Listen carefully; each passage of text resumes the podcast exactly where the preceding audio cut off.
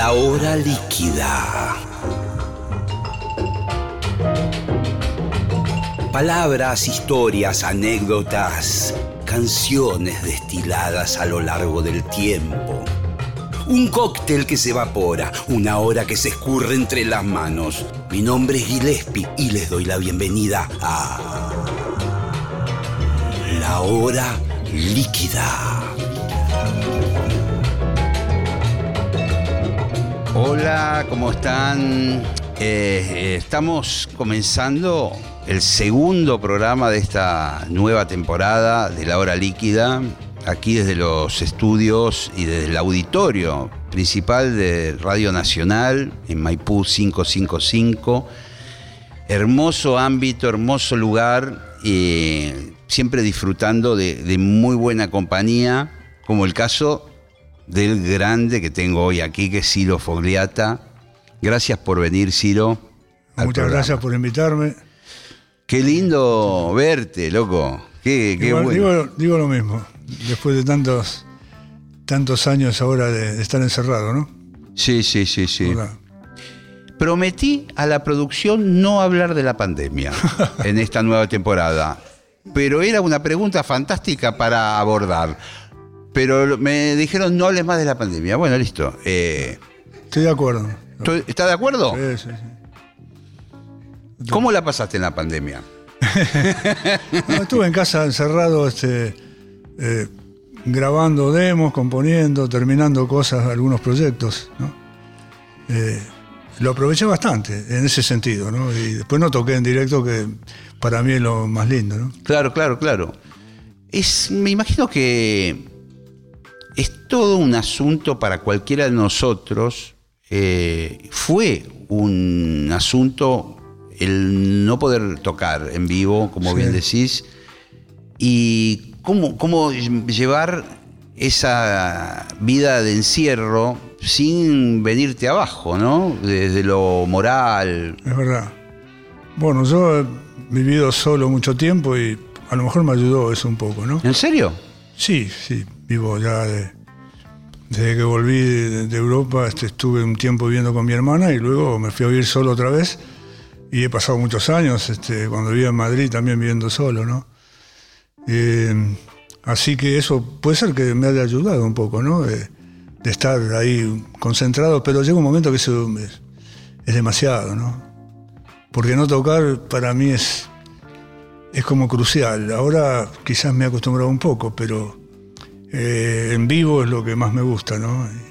Y, cuando vas creciendo creo que eso es lo que te queda más este, Sí, en la sí, piel, ¿no? sí, estoy de acuerdo con vos. Empieza a tomar un lugar fundamental, Sí, casi terapéutico, medicinal, ¿no? Exactamente. Eh, ¿Ponías la tele? ¿Veías todas las cosas, las noticias? ¿O sos más bien de.? de No, no tu- tengo tele hace muchos años, pero eh, ahora con YouTube este, es fácil porque hay pedacitos de programa, ¿no? Que, Claro, claro, los recortes de los. Claro, recuerdo, y bueno, eso ya al final te enteras de todo igual. y si no, le pregunto a mi hermana, que, que- que siempre me, me dice a veces lo que está pasando, eh, no te enterás. Está bueno eso, ¿eh? En un punto. Yo a veces es un desafío que trato de, de cumplir. Lo que pasa, por- yo, yo al trabajar en medios, eh, no, No, podés eh, estar afuera de la información, pero me doy cuenta que hay una parte mía que al no estar en contacto con esa realidad tan espantosa que es eh, la realidad, eh, hay una parte que está piola, que, que yo tengo que preservar, que, que no, que, no, que no mire tanto a la televisión, que no mire ahí, te- porque ese es el elemento con el cual yo trabajo, además. Por supuesto, tenés que estar en contacto. No te queda otra vez. Sí, y, y- y- y a veces mm, quiero no estar en contacto. Eh, por ejemplo, cuando tengo que, que- que ponerme el traje de músico, por decirlo de alguna manera, y tocar o componer o grabar un disco, ahí trato como de, de meterme en ese mundo medio infantil Sí, que... de sueños, sí. Sí, ¿no? Sí, sí. Es medio infantil el mundo de la Es- música. Es igual que cuando grabaste la primera vez y sigue siendo, eh, bueno, como más oficio nada más, ¿no? Pero, pero esa cosa de, de inventar una canción es, Sí. como, es como jugar. totalmente. En vez de los soldaditos son las teclas del piano. Totalmente. Este, sí, uno sigue siendo un niño en ese momento, ¿no?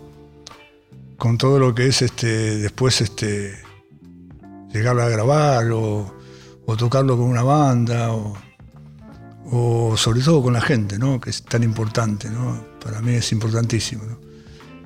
Aunque sea un bar que haya poca gente, pero este, Sí, sí, la humanidad. Es que, y tocar es lo mismo que los ensayos. A veces estás ensayando una canción 10 veces en un ensayo y hasta que no la tocas con la gente ahí no sabes qué pasa. Y generalmente en directo, en vivo sale mejor. Esa, esa energía. sí. ¿Viste que hay como una especie de, de arreglo divino, si se quiere, de, que algunas cosas que en el ensayo no salen, cuando estás en el concierto salen. Algu- Algunas son difíciles a veces. Vos decís, esto no me va a salir, ¿viste? Viene medio atravesado, no lo tengo bien ensayado. qué sé yo. Cuando llegas al escenario, ¡pum! sale. Y una vez que ya lo hiciste así, ya te sale siempre mejor. Sí, ¿no? sí, Con sí. la gente. ¿sabes? Sí, sí, es- hay como una ayudita ahí rara, Sí, ¿no? sí, no, para mí es. eh, yo no separo mucho este, casi el músico del, del- Uno lo separa cuando está haciendo sus cosas, pero después este, lo, importante que es el directo, este, es lo mismo, estamos en lo mismo, ¿no? Yo estoy haciendo una cosa, pero él la está percibiendo, que es lo más importante también. Así que es muy lindo, sí, en vivo. Supongo que vos también lo, lo extrañás, cuando no tocas. Sí, sí, claro que sí. Y, y me da una motivación tocar. Eh, digo, no solo el hecho de tocar, sino cuando terminás de tocar, quedás como con una especie de energía que te dura un tiempo. Exactamente. Quiero agradecerte, Ciro, que me has traído dos libros que yo no los tenía y que son fundamentales. En primer lugar, la historia de los gatos salvajes. Sí. Eh, muchas gracias. Mario Antonelli es el autor de los dos. Sí. Los gatos salvajes, bueno, este es un libro que abarca hasta el 2005, lo que serían los 40 años de los gatos salvajes. Claro, porque se, se hizo un revival, eh, eh, una producción de la Municipalidad de Rosario, tocamos acá en el, en el Ateneo Sí, me acuerdo. y tocamos en, en Rosario tres, este, en la comedia, en el Teatro de la Comedia, tocamos tres, dos shows, este, dos y dos hicimos, ¿no? Todo muy lindo, después tocamos la fiesta de, la- de las comunidades de ese año, ahí en Rosario, y se hizo ese libro y se filmó un video que algún día te lo, te lo traeré también de- del concierto. Está, está un poco editado entre los varios conciertos que hicimos, ¿no? Todo el show, ¿no? Así secuencialmente las canciones. Está muy bien. Hay algo que, que es llamativo y que, bueno, en el 2005 cumplían 40 años, Sí. pero ahora estamos casi en el 2025. Sí, se cumplían 40 años en realidad de, de- sí, claro. 60 ¿verdad? años de los gatos. Sí. Eh, se cumplían 40 años de- del disco que había salido. el- el- el- creo que fue el long play de, lo- de los Gatos Salvajes. Ya en el 64 lo habíamos grabado, creo, pero en esa época, viste, los, los discos se hacían así, con el, el long play a lo mejor traía eh, temas ya estaban grabados. Y, creo que en el 2005 se, eh, se cumplieron 40 años de ese disco, ¿no? del long play. Me da, me da una emoción eh, o un sentimiento que no sé definir, en definitiva, pero de estar hablando con vos y, de estar hablando de un grupo musical que hoy por hoy está, estaría cumpliendo casi 60 años Sí, y que estemos hablando así tranquilamente y, y me ha pasado con Willy Quiroga cuando Claro. pasó por el programa. Él está cumpliendo 50 años, me parece, de, de algún de la Biblia o de Claro. Box Day. claro. A mí me parece que son cifras increíbles. Sí, sí. Sí, la verdad que sí, cuando lo, lo pensás un poco detenidamente es como que inexplicable, pero es explicable porque estamos acá este, todavía, eh, Willy sigue tocando y, y yo sigo tocando también, entonces, y hay gente que se interese también, ¿no? Sí, vos sabés que me, me- me- me he dado un gusto grande en los últimos tiempos con Willy Quiroga, con Billy Bond, que estuvo en el programa anterior, que Sí, hablamos lo- una cantidad de cosas. Muy eh, bueno, por lo menos. Que ahora, ahora voy a preguntarte algunas cosas, pero me trajiste otro libro también que es la historia de los gatos, un poquito más, eh, Sí. eh, pero bueno, también de aquella época, también de Mario Antonelli, Sí, qué sí. grande Mario Antonelli, ¿eh? Sí, es un, es un este, escritor este, aficionado a, la, la música popular argentina. Sobre todo, la- la- la- él es muy fan de los Beatles y ha escrito también un, un libro sobre los Shakers, la historia de los Shakers, y creo que está escribiendo un libro nuevo ahora sobre la música pop argentina. Qué parece. lindo, muy, muy, muy, muy interesante. Gracias por este material. A mí, No, hay me- mucha. El, el de los gatos salvajes es muy este, este, así tipo gráfico, ¿no? Este, de todas las veces lo- los, avisos de cuando tocábamos, de, los, los clubes, que es gracioso, ¿no? Qué, qué buena recopilación que hizo de, de Sí, sí, cu- curiosamente con los gatos salvajes, cuando Lito entró con los gatos salvajes, este, la madre empezó a guardar los, los recortes de los periódicos cuando tocábamos en Rosario. Y después Lito encontró eso, era un montón, ¿no? Entonces están ahí un poco las, las Qué, qué fotocopias. grande que los conservó. Sí. Vamos a hablar un poco de, de los gatos salvajes, mi querido Ciro Fogliata, porque, bueno, acá está surgiendo en la conversación eh, el nombre de Lito Nevia, pero vamos a contarle a algunos oyentes, sobre todo a los más jóvenes, que Lito Nevia ingresan los gatos salvajes, pero ustedes ya, ya estaban tocando. Son En previos, realidad, digamos. claro, lo que pasa es que tenía otro nombre, el mismo nombre pero en inglés. Los Wildcats. Wildcats. Wildcats. Sí, lo decían de todas maneras. Will, Wild, Will. Sí. Lo pronunciaban como podían. Pero sí, eran los, los. Se usaba esa onda mexicana, ¿no? Un poco, ¿no? De, de, De los no- Teen Tops. Claro, eh, los Ten Tops, ¿no? Claro. Esos los Wildcats. Y luego, bueno, fue traducido. Cuando estuvimos en la escala, en algún momento dado, ya cuando eh, tuvimos que ir a grabar a Music Hall y eso, fue traducido en la. Directamente, los gatos Sí, salvajes. de repente nos encontramos en un afiche que nos habían puesto los gatos salvajes, una cosa Claro, así. claro, claro. Y- Las cosas pasaban así, no estaban tan pensadas a veces como parece. Ni siquiera las podían decidir ustedes. No, o sea, no, y bueno, y nos pareció bien, que había cosas. En realidad, lo, eh, los gatos salvajes, los gatos, muchas cosas nos parecían, algunas cosas nos parecían más importantes que otras, ¿no? Eh, por ejemplo, en el caso de las censuras, a veces, ¿no? A ver, esta palabra, y bueno, ¿sabes? Eh, no pongas esa palabra y por no la poníamos.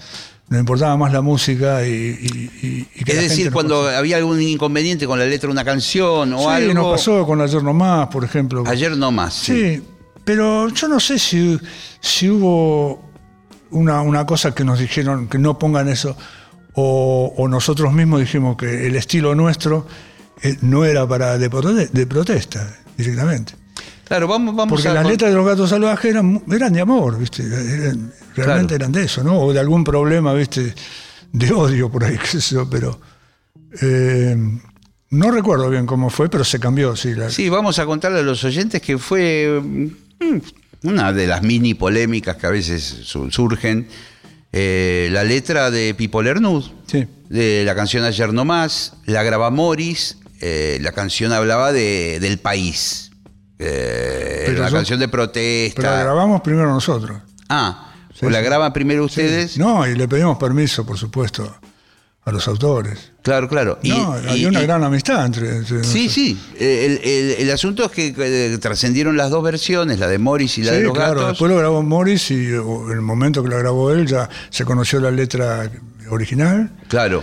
Y bueno, después sí, cualquiera puede pensar lo que quiera, ¿no? Sí, sí. Y, digamos, la, la versión de los gatos era más, hablaba de ayer no más de una, de un amor, Sí. de una relación sentimental, y la de Morris era ayer no más, era el país. Exactamente. Y hubo como alguna cosa a veces tendenciosa, quizás, que está bueno que vuelva a aclare, ¿viste? De, de gente decir, ¿por qué Lito Nevia ablandó la letra y la hizo de Bueno, amor? eh, la, la dirección de, de la banda era de todos también. ¿no? Claro, claro, por eso. Eh, Eso se- muchas cosas se discutían y por supuesto que eh, esos temas fueron una prueba en, en, en RCA Víctor. Directamente hicimos unos demos. Quedaron los demos y los tipos sacaron el disco. Ah, o sea, de- eh, Lo que pasa que, bueno, la, la banda estaba muy bien ensayada y cuando fuimos a, a grabar ese- esa prueba, grabamos cinco temas seguidos. Sí, grabamos este, esos dos que están en La Balsa y... La balsa y ayer nomás. Sí, después grabamos, que yo recuerde, recuerdo bien un tema de Pajarito que se llamaba Quiero ser libre. De Pajarito Sauri. Sí. Y luego había dos temas más que no recuerdo bien. Yo no sé si era. Este, pueden ser algunos de los primeros. Este, eh, Madre Escúchame, a lo mejor algunos de esos Sí, que sí. estuvieron en el primeros, primer disco de los gatos, ¿no? Pero eran cinco temas, sí, lo grabamos en una tarde así, tarde, tarde, noche. Y rápido. Claro, Este, uno atrás del otro. eran, bueno, eran cuatro, no, no sé si eran dos o cuatro pistas, no, los antiguos, antiguos TNT, antes de que se muda- mudara Moreno.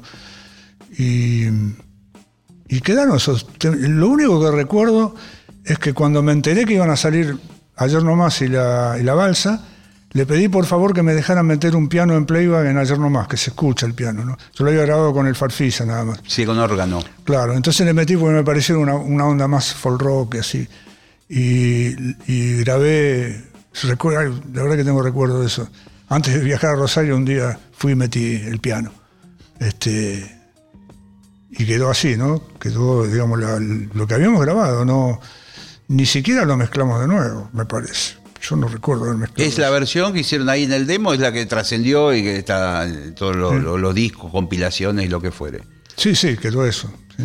Ciro, me gustaría que habláramos un poco de, de cómo fue ese paso de los gatos salvajes, de Wildcats, a los gatos, el ingreso de Lito Nevia en su momento a los gatos salvajes. Ustedes eh, eran más grandes que Lito, le llevaba Sí. unos años, Lito era un pibe. Lito tenía, sí, cuatro, cinco, cinco años menos. ¿Ustedes qué tenían? ¿20? 20 y él tendría 15. Bueno, no, te- por ahí él tenía 16, tirando a 17 y nosotros teníamos 21 por ahí, una cosa así. Claro, claro. ¿Y qué aparece? Este niño que era No, yo lo conocía, él, él iba durante el año 63, estuvimos todo el año tocando en el, en la, mm, el club francés de Rosario, en el centro, en los, los bailes que hacían los fines de semana. Una emisora de T8, un DJ, Vilmar, que hacía los, los bailes y, y tocaban muchas bandas ahí. Todas de Rosario y, Todas- y- todas de y- Rosario. y ya con la onda beat, rock, así, digamos. Era así, rock este, de los que se escuchaba en ese momento, eh, pre-Beatles, casi, ¿no? Hubo bandas que se escucharon antes que los Beatles también, ojo.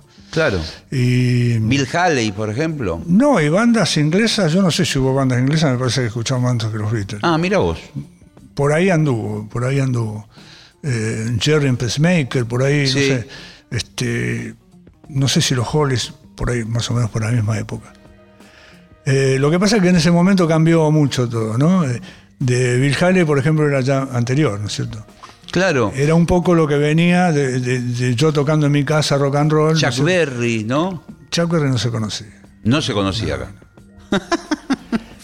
Acá, acá nosotros el rock and roll lo conocimos por Presley, Sí. por Elvis y por Little Richard, que había unos singles de esos que se rompían cuando se caían, Sí. ¿no? de pasta, no sé de qué sería. que- De acetato era, ¿no? no, no, pero eran gruesos y sonaban muy bien. ¿eh? Ah. Sí, eran, eran gruesos así. Los de pasta. Claro, pero el decían- acetato era una pasta muy chiquitita que la, la- la escuchaba dos veces y ya se gastaba. Ah, eran más como esos. Eran gruesos, así. Sí, sí. Eh, eh, debe haber todavía por ahí en algún lugar este eso.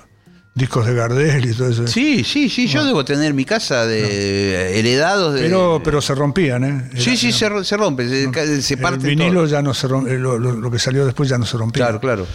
Eh, no, y llegaron eh, toda esa onda que realmente era lo que no llegó a la Argentina. Eh, recién lo estaba hablando con unos chicos acá que era el, el blues y el rhythm blues.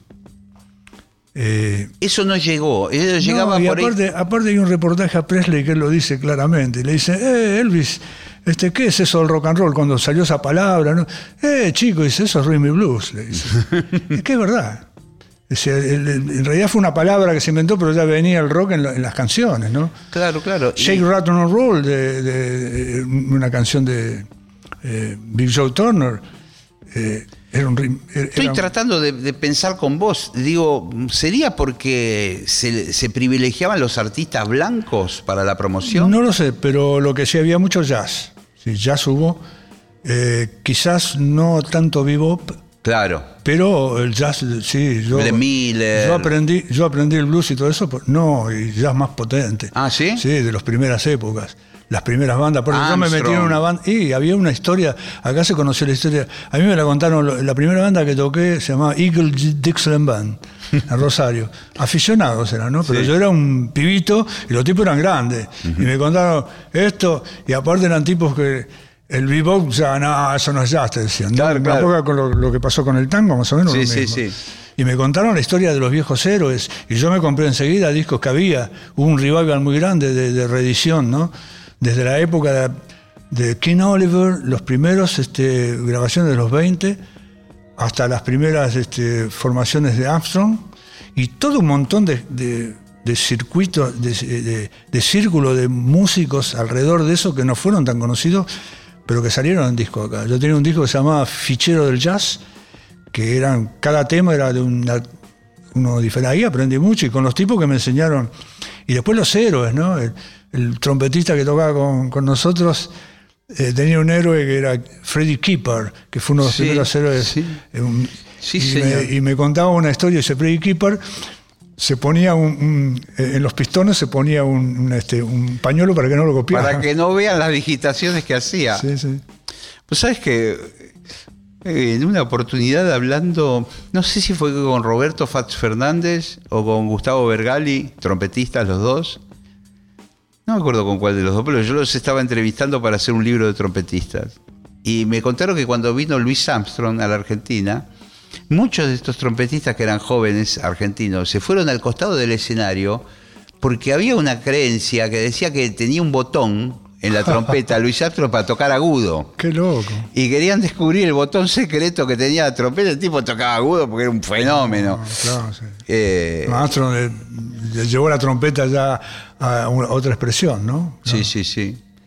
Sí, los primeros discos los tenía eh, Hot 5, Hot 7. Sí. Ahí aprendí mucho. Y, y después todos estos tipos que eran aficionados me enseñaron a tocar blues. O sea, los temas lentos, no, no teníamos cantante, ¿no? Lo que vos nombraste, por ejemplo, Glenn Miller y todo eso, eran orquestas más blancas de baile, que eran Claro. muy buenísimos. Claro. Tommy Dorsey. Sí, sí. Este, pero Harry claro, James. Pero claro, la música, eh, esa música se bailaba, los negros también la bailaban. Claro, claro. El blues se bailaba también. Claro.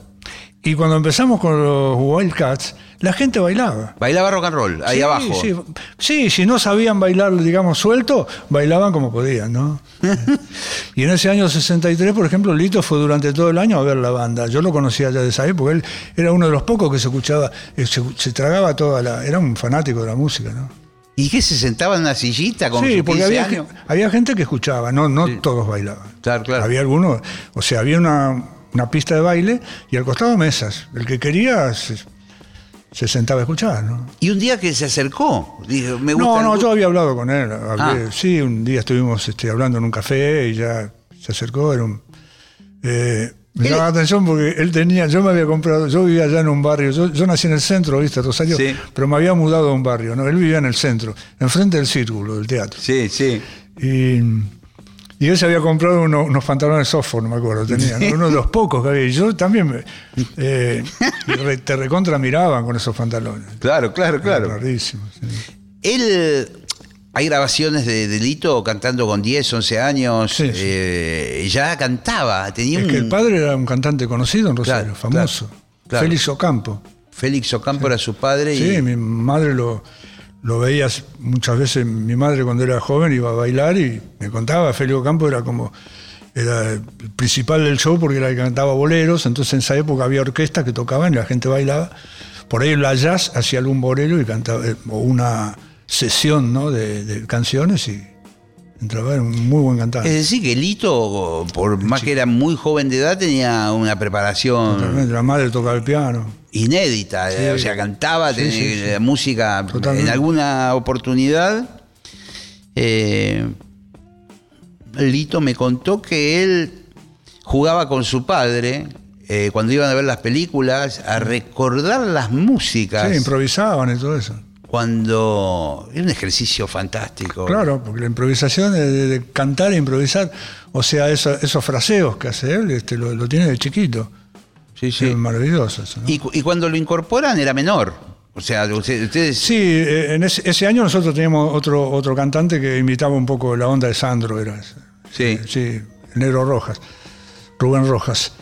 Y, él, bueno, Rubén se fue de la banda, empezamos a buscar cantantes y bueno, teníamos la conexión con Lito y lo, lo probamos. eh, hicimos pruebas, un montón de pruebas, ¿no? Y, y, mm, al principio buscábamos un cantante, Lito estaba cambiando la voz, tenía una voz aguda, muy aguda, ¿no? Sí, me puedo imaginar. Sí, claro. Claro. Pero ya tenía la canción, tenía un par de canciones, este, cantaba muy afinado, cantaba bien, rítmicamente, estaba todo muy bien.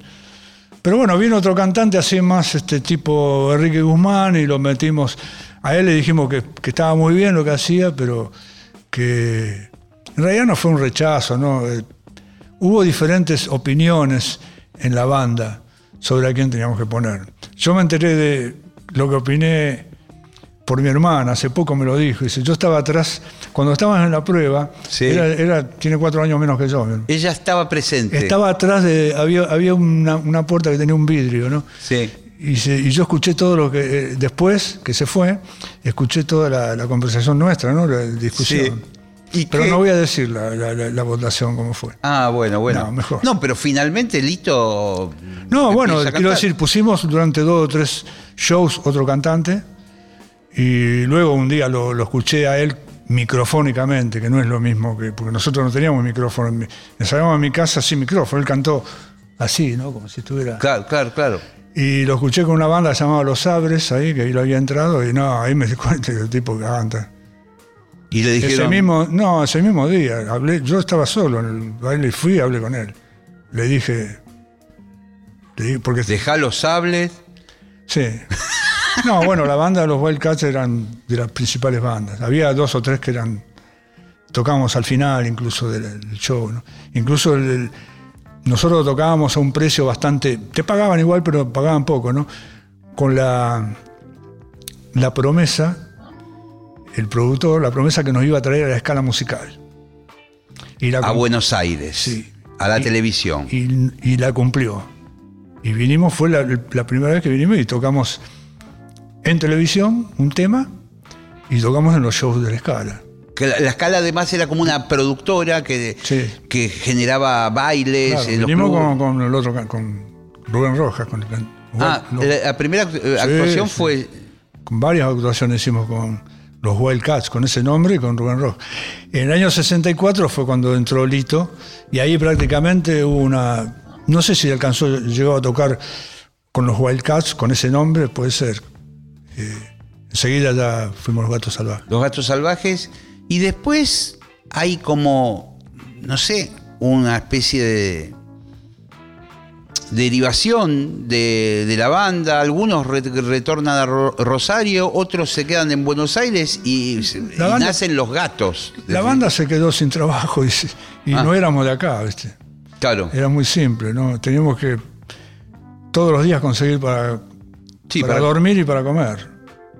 Y era complicado. Nosotros con, con Escala tuvimos un contrato de siete meses, que no se dice poco, ¿no? Siete meses. este, No, no, un montón. En- eh, con un sueldo, con un sueldo. Entonces con eso ya pagamos el hotel, comíamos.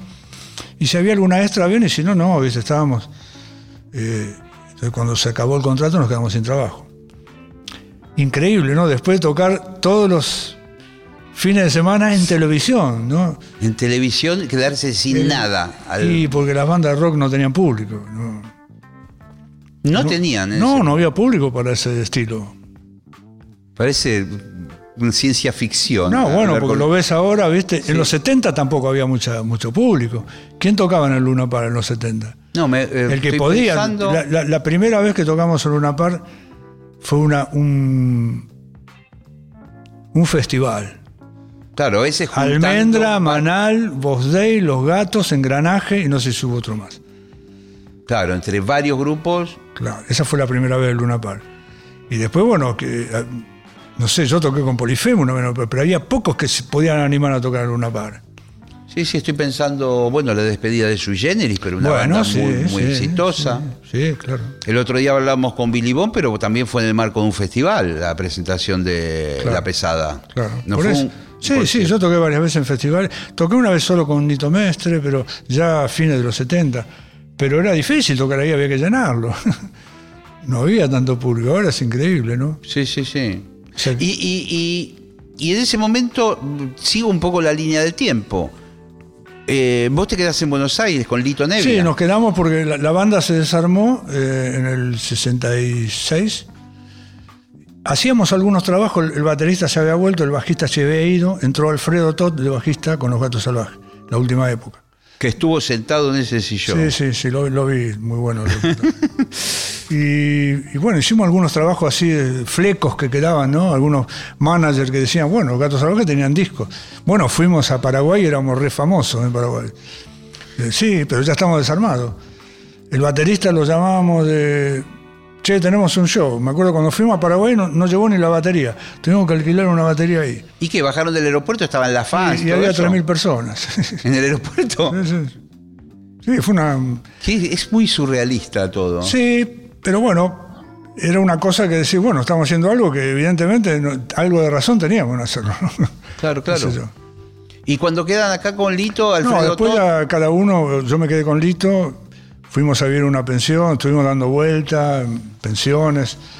Después eh, hubo unos carnavales, Kai se había venido ya, Kai había dejado los Kai Galifi, el- se había, había dejado los estudios, se vino a vivir a la pensión con nosotros.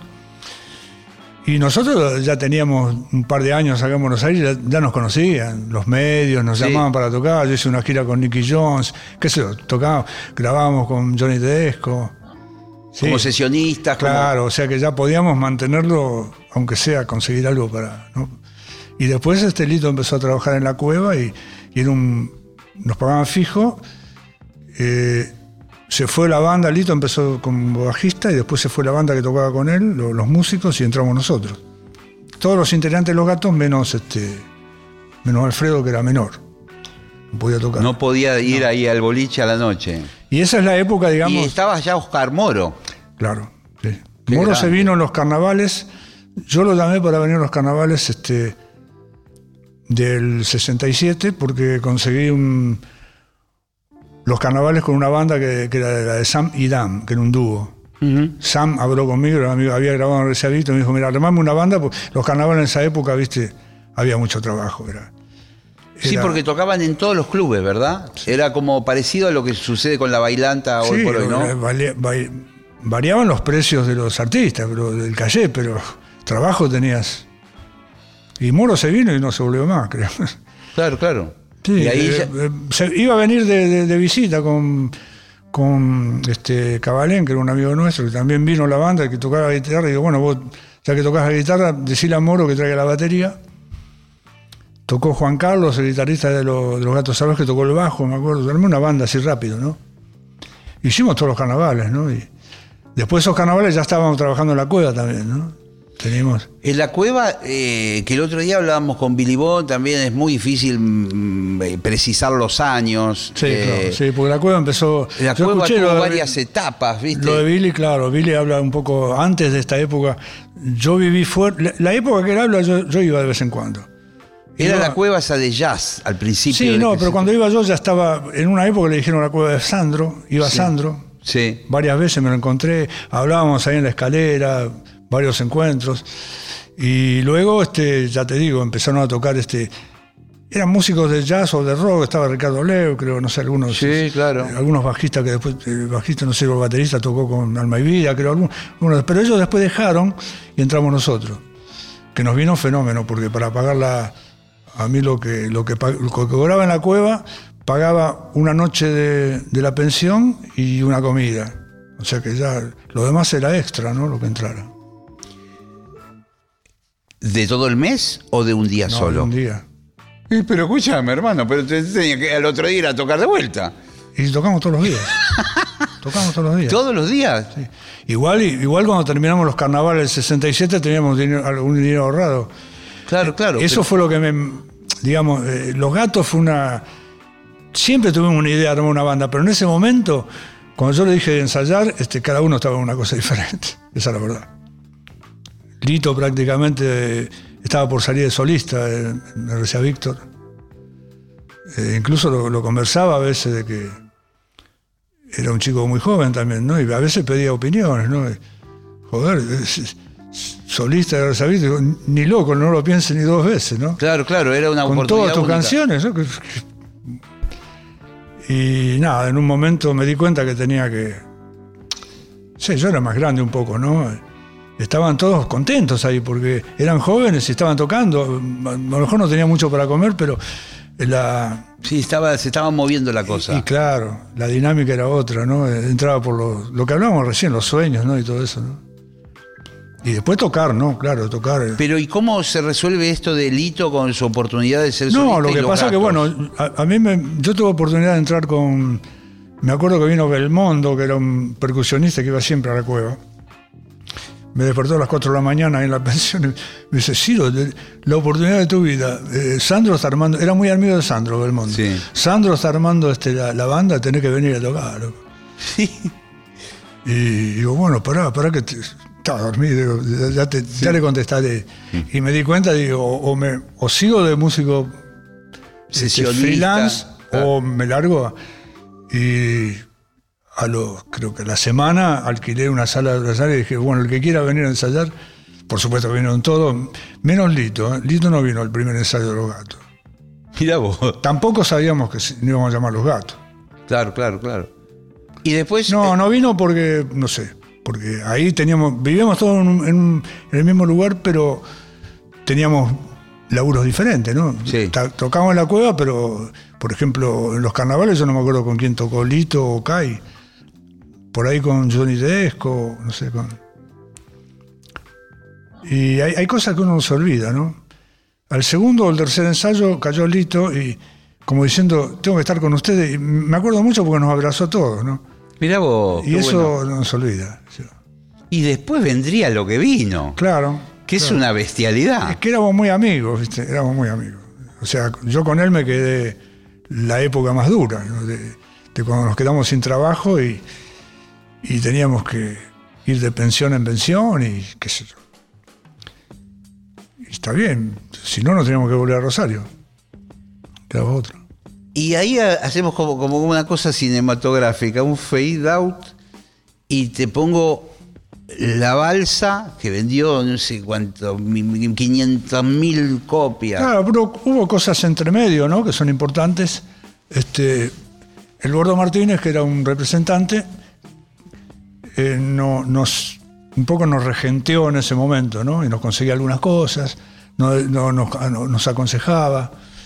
Este, también había estado Fabián Ross antes con los gatos salvajes, que era, lo teníamos él, que nos fue el que nos consiguió este eh, lo- eh, Alfredo Todd, ¿no? Este, porque Alfredo siguió con nosotros, siguió viniendo.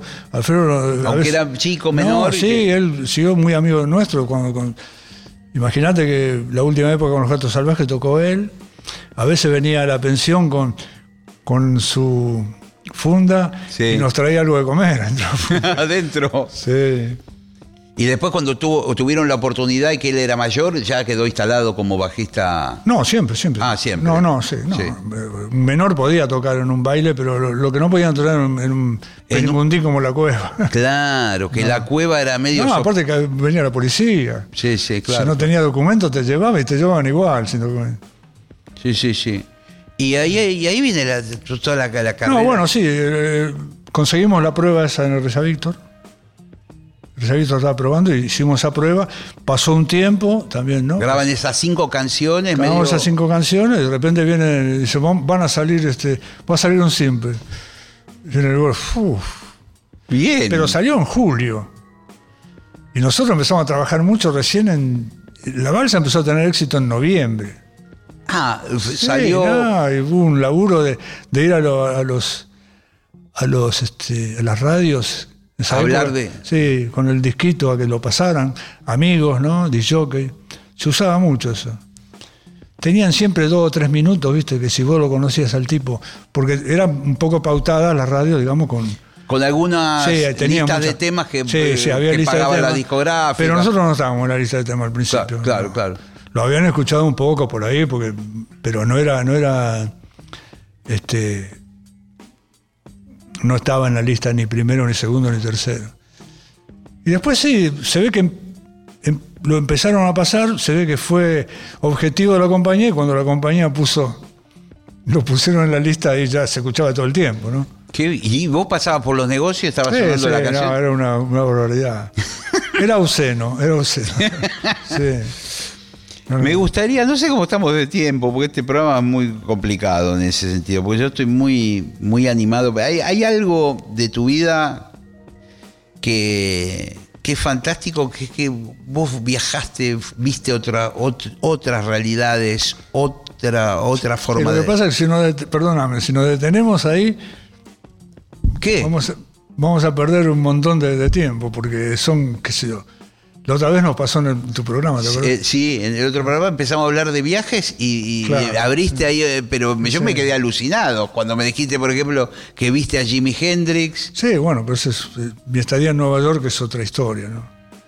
Que es una historia de casi un año, bueno, menos de un año, pero era una época gloriosa, ¿no? ¿En qué, ¿En qué época te vas a Nueva York y Sí, me voy, eh, llego en fines de marzo y... de qué año? Del 69. Tremendo. Justo. Claro, pero yo no sabía tampoco, no, no tenía una idea. Yo sabía que tenía que ir a Nueva York y, y fue lo que le propuse a la banda y, y fuimos.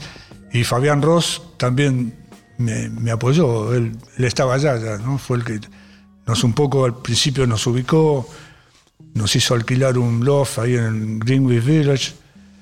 Y, Cuando vos decís la banda es con los gatos. Claro. O sea, eh, le decía todos los. lo que pasa es que Lito no viajó. El- Lito no, no- Lito no. No, Lito no viajó. Y entonces fueron el resto sin Lito. Exactamente.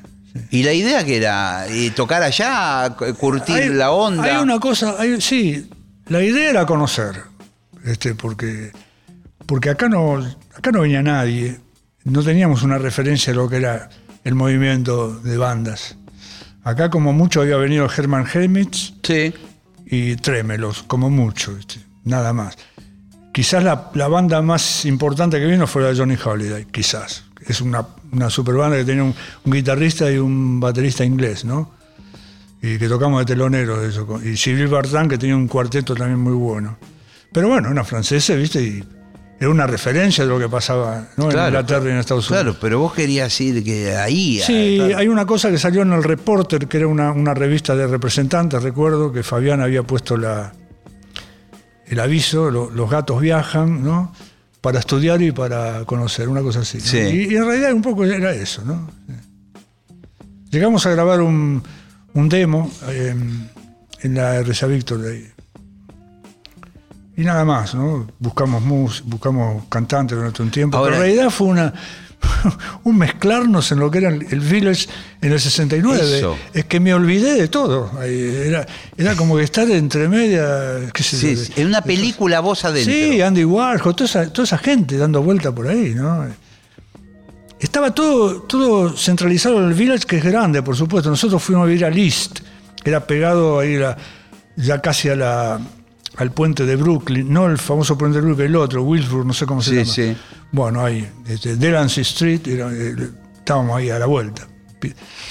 Y dábamos vuelta por ahí, yo me iba caminando a, a- a, por ejemplo, a la segunda avenida, eh, donde estaba el Fillmore, me iba caminando y este también a Washington Square, que había gente tocando y todo, donde estaba la universidad. Claro. Era todo un barrio gigante que estaban todos los tipos que eran progresistas, un poco por decir una palabra. Sí, sí, claro, sí, sí, sí, que iban para un lado. Los negros que estaban ahí eran negros que no querían estar en el Harlem o, ¿viste, o en el Bronx.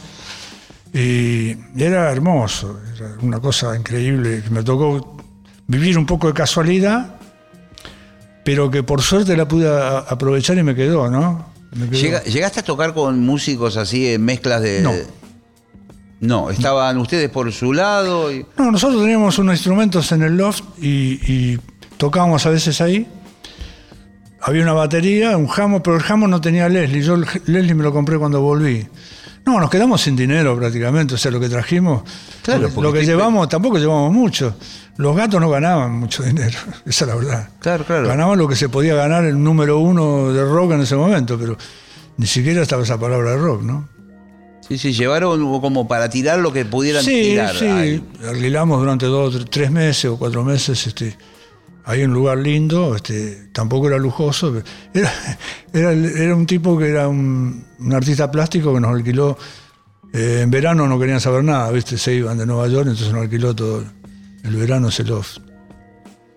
Un día vamos a tener que ahondar porque esta es una parte de tus Sí. viajes. Después de tu largo periplo por, por- por Europa, España, viviste muchos años. Con los gatos vuelven a Europa también en otro Sí, no, es todo muy largo, ¿viste? Sí. Muy largo. No, lo que estoy hablando está bien porque tiene una continuidad y, y realmente Buenos Aires para nosotros en ese momento era, era increíble, ¿no? Porque la época que hablábamos de la cueva es la última época que fue cuando se formó el grupo, eh, que siempre venía de la cueva a la perla. Y de la Perla nosotros íbamos al, al hotel que quedaba a tres cuadras. Claro. Era ese era el- ahí se formó, en esa época se formó el grupo que era este, eh, Javier Martínez, este, Tanguito. Tanguito, este, eh, ¿cómo se llama? Este, Me imagino Pipo, Pipo, este, Lernú. también estaba Morris, Morris. los cuatro de los gatos. Lo que pasa es que nunca hablan, ¿viste? Que estamos todos los días, porque nosotros tocábamos ahí. Claro, claro. que Se habla de los otros, estamos. Sí, es verdad. ¿no? Sí, no, sí. y bueno, porque es así. Siempre que hay personajes que son más importantes, normal. Yo Pero tengo usted- fotos, ¿viste? de- después había pintores, había algunos, algunos, este, eh, era toda una. Por eso te decía recién que eh, a la- esa época vino este, eh, ¿cómo se llama? Miguel Abuelo. Miguel Abuelo, que Tengo- a veces eh, eh, se dice que no llegó, que Sí, se sí, sí. fue, que no fue. Tengo, tengo imágenes, quizás, no sé si podía entrar. ¿eh? Tengo Ah. imágenes de él eh, en, la, en la vereda ahí, venía con Diana, que era la, la- la- la novia, con un. con un este. Morral. Con, No, con un librito bajo el brazo de poesía. Qué divino. Decía que cantaba, que le gustaba el folclore, una cosa así, ¿no? Sí. Y creo que, venía, la, creo que venía la perla. No sé si. a- adentro no recuerdo, sí, pero sí, con esa gente se reunió algunas veces. Era un enigma, Miguel Abuelo. Sí, sí, no, no era un habitual general, pero. Y aparte recién empezaba, claro. Claro, nosotros, claro. nosotros ya eran músicos que. Morris, bueno, yo a Morris lo conocí. Cuando ya nos quedamos, esa época te digo de los gatos salvajes, nos quedamos sin dinero, viviendo solo con Lito en, en el Hotel Londres, ahí enfrente de la primera. De- de la- un día voy caminando por la valle así, eh, debe haber sido el año 65, no, 66 este, o principios del 67. Y voy caminando en un bar, ¿no? Un bar que había una- un solo parroquiano ahí y el dueño, veo un tipo cantando con una guitarra, cantándole al tipo que estaba en la barra. El único que estaba. Yo no pretendo me llamó la atención, ¿no? Y me quedé ahí escuchando un rato. Claro. Era Morris. Morris, con una que, criolla, con una guitarra Sí, criolla. sí, sí, sí. Cantando desaforadamente canciones de protesta. Claro, como ese primer disco que parecía que entraba en trance, Claro. eh, temas como de nada sirve. Nosotros, sí, nosotros, eh, me acuerdo mucho de ese tema que tiene otro nombre en el disco. Yo no pretendo, decíamos Sí, nosotros. sí. Pero tiene otro nombre, no creo, sí. No, las letras eran bárbaras, sí. Sí, sí, aparte él se posesionaba, ¿no? Sí, sí, sí, totalmente. Con una guitarra era impresionante. Siempre fue así, ¿no? Eh, eh, en directo, él podía tocar solo con la guitarra. En, España lo he visto a veces tocar solo, a veces con la guitarra eléctrica, sí, y claro, sus canciones a tope, ¿no? Eh, sí, era mucha gente que iba a la, perla. Había otros que yo por ahí no me acuerdo, pero los habitués era lo que nombramos, ¿no? Los chicos de los gatos, Morris, este, Javier y Pipo también. No sé si venían alguna gente del, del- del moderno, del bar moderno. Claro, de. Te propongo, Ciro, porque ya se, nos fue el tiempo. Estamos recontra complicados. Sí. Tengo el piano acá atrás, traje la trompeta, a ver alguna zapadita, Bueno, ¿te a ver qué inventamos. A ver qué inventamos. Aunque ¿Qué sea un par de minutos de blues. Dale, dale, por favor, dale. En minutos, ¿eh? Vamos a acomodar todo, ¿eh? Ciro Fogliata, aquí en la hora líquida. La hora líquida. Hasta las 21 por Nacional Rock.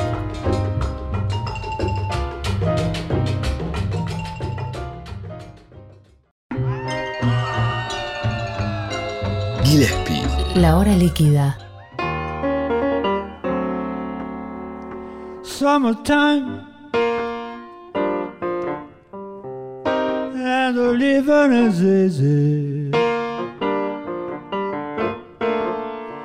Jumping, and the cattle is high. And your dad is rich, and your man's good looking. So hush, little baby, don't you, don't you cry. One of this morning, you're gonna rise up singing. Then you spread your wings and you tear the sky.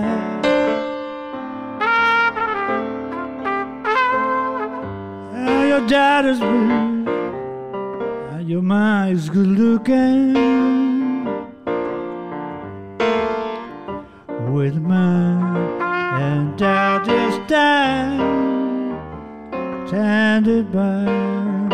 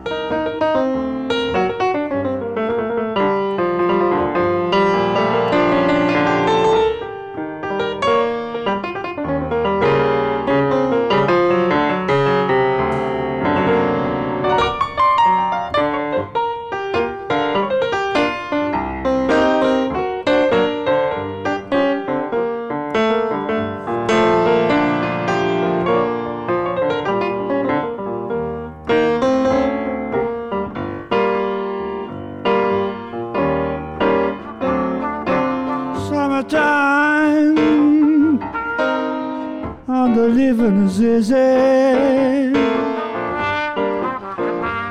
Fish and jumping, babe, and the cold in the sky. And your daughter's reaching, and your mind good looking. So hush, little baby, don't you?